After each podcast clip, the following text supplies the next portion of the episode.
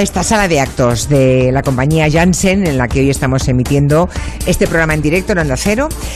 Y mm, bueno, seguiremos con otros asuntos vinculados al tema de la salud mental enseguida, pero también están aquí Blas Moreno y Fernando Arancón, los chicos de Orden Mundial. Muy buenas tardes. Muy buenas. ¿Qué tal? Buenas tardes. Que tenían previsto hablar un poco de cómo se atiende en el mundo, ¿verdad? En función de, de la zona, el régimen político, el continente, el tema de las enfermedades mentales. Mm. Pero mm, como tenemos preguntas de oyentes que no van en esa línea, lo que tenéis preparado algún día le encontraremos la utilidad, estoy segura, ¿eh? Pero vamos a las preguntas de los oyentes, que son muy curiosas porque mm, después del- del- de la muerte de Jacques Chirac, eh, que aquí lo comentamos, por cierto, nos pilló una- el mismo día, ¿no? Sí. Eh, el jueves por la mañana murió Chirac y teníamos aquí el espacio por la tarde. Bueno, pues hay un oyente a quien le gustaría que explicarais qué motivó el apoyo por parte de Francia a Marruecos durante la crisis de Perejil. Erais muy pequeños, ¿no? Cuando la crisis de Perejil, vosotros, por cierto. Perejil fue año 2002, yo tenía 10 años. ¡Criatura! Fíjate, o sea que no os acordáis, no sabéis lo que fue aquello, ¿eh? Claro, ella es la hemeroteca de La- donde hemos ido claro, tirando. la crisis de Perejil. Bueno, los que tenemos más años nos acordamos perfectamente de aquello que ocurrió, que fue un poco... mm, bueno, no voy a poner adjetivos. ¿Por qué apoyó Francia a Marruecos? Quiere saber este oyente. Pues la verdad es que en la crisis de Perejil España se quedó un poco sola porque Estados Unidos se puso de lado, la Unión Europea no hizo gran cosa, la OTAN tampoco quiso saber nada y de hecho hubo países como Francia que se alinearon claramente eh, con, eh, con los intereses de Marruecos. ¿Por qué ocurrió esto? Pues hay que tener en cuenta que en aquel entonces, en el año 2002, cuando ocurrió la crisis, la política exterior española, la, la de Aznar de entonces, era muy diferente. Él, por ejemplo, apoyaba muy fuertemente la causa del Sáhara Occidental, que recuerdo que es todavía hoy, año 2019, una colonia española que no ha sido descolonizada y España sigue teniendo obligaciones eh, para entonces y eso pues no le gustaba a Marruecos porque además el nuevo rey Mohamed VI había subido al trono unos pocos años antes y dijo, ah sí, que vosotros apoyáis a los saharauis pues yo voy a empezar a establecer otra vez el tema de las reclamaciones sobre todas esas posesiones españolas en el norte de África y entonces fue de ahí, de ahí derivó la, la crisis de Perejil, una especie de intento de decir, bueno, eh, vamos a intentar a ver si, si esto de Perejil cuela, pues a lo mejor mañana es Ceuta o es eh, Melilla.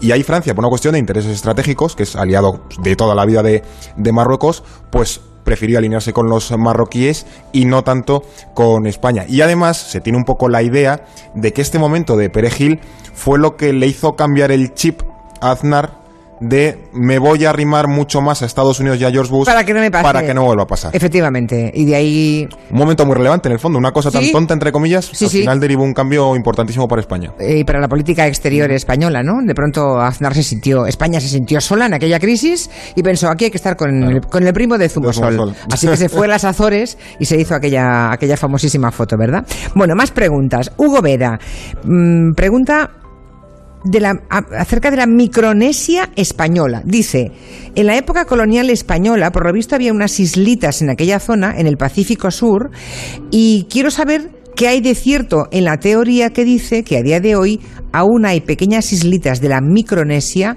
que nos pertenecen. Claro, es que re- realmente solemos, ¿Eh? solemos pensar en el imperio español, sobre todo en América. Y no, y no acordamos de que el imperio que no se ponía el sol, el de Felipe II, Eso. también llegaba a Filipinas, a Guam, y realmente todo el Pacífico era, como quien dice, un charco, ¿no? Un, un- un lago español. Y cruzaba el famoso galeón de Manila que iba desde México a Filipinas, ¿no?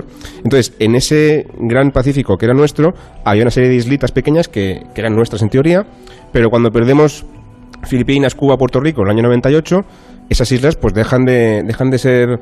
eh, no, no, no podemos, digamos, controlarlas ni defenderlas porque están demasiado lejos, no tenemos nada allí que, que podamos hacer, ¿no? Así que España decide vendérselas a Alemania.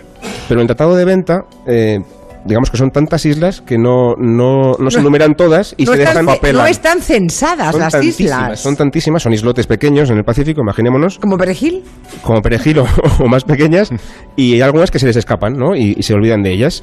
Y después de unos años, en el año 48, un funcionario español, haciendo revisión de lo que tenía España por ahí, pues se da cuenta de que hay cuatro islotes que no vendimos a Alemania y que realmente, pues en teoría son nuestros, ¿no? Y, va al gobierno y les dice, oye, estas islas se supone que son nuestras.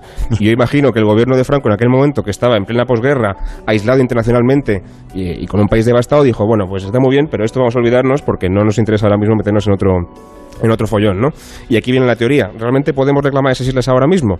Bueno, teóricamente podríamos, pero lo cierto es que esas islas nunca han sido, mm, digamos, reclamadas por España oficialmente desde hace 100 años. Nunca llegamos a pisar en ellas, de hecho. O sea, no hubo ningún español en esa isla nunca. Y además es que ya hay países que las gobiernan. ¿Y gallego? las- ¿Y gallego no sé. Yo estoy segura que algún gallego sí. Han llegado a a muy lejos, ¿no? En muchos sitios. Sí. Pero claro, al, al no haberlas reclamado nunca desde hace mucho tiempo, al haber países que ya las controlan y el hecho de que ni siquiera llegáramos a estar allí nunca, hace muy complicado que, que podamos reclamarlas y además qué interés tendría, ¿no? Porque son muy Ah, pequeñas, no sé. están muy lejos. Cuatro islotes. Ir a vacacionar allí al, al sol ¿Eh? del El, Pacífico. el turismo del Pacífico Sur, igual habría que ir. Hombre, allá. si no prescribe, dices que son 100 años los que han pasado. Mm, Bueno, Pode- podemos Se han reclamado otras cosas con más tiempo, ¿eh? que A ver aquí si- nada, si a- alguien con menos pudor lo ha dicho, bueno, esto es mío desde hace... Ahora, que si Perejil era un problema con el vecino, imaginémonos entrar en un follón con Indonesia o con, o con Islas Marshall, ¿no? Que están mucho más lejos. En fin, igual le hemos dado alguna idea hoy al a algún oyente. Bueno, ahí lo deja. Bueno, no, es que espera, me queda un minuto solamente. Hubo una pregunta el otro día sobre Ecuador que decía, ¿qué implicaciones puede tener la eliminación de los subsidios a la gasolina en Ecuador? Pues hay- Visionario. visionario el caballero, el, el oyente de la pregunta, porque ¿qué puede tener qué efectos? Lo que estamos viendo, ¿no? Que el propio presidente Lenín Moreno haya tenido que irse a 500 kilómetros de la capital por la revuelta de los indígenas que tiene ocupando todas las calles de Quito.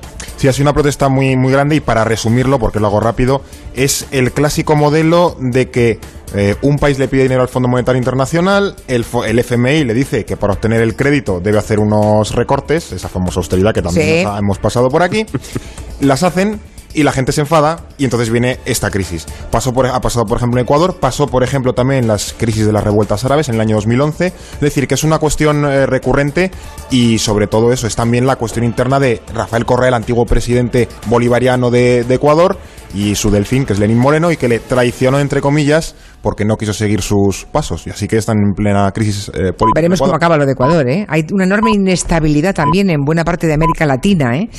Está el mundo revuelto. Nunca habréis sido tan necesarios como ahora los chicos de Orden Mundial. Hasta la semana que viene. Hasta la próxima. Buena tarde. Noticias, que son las 5, 4 en Canarias.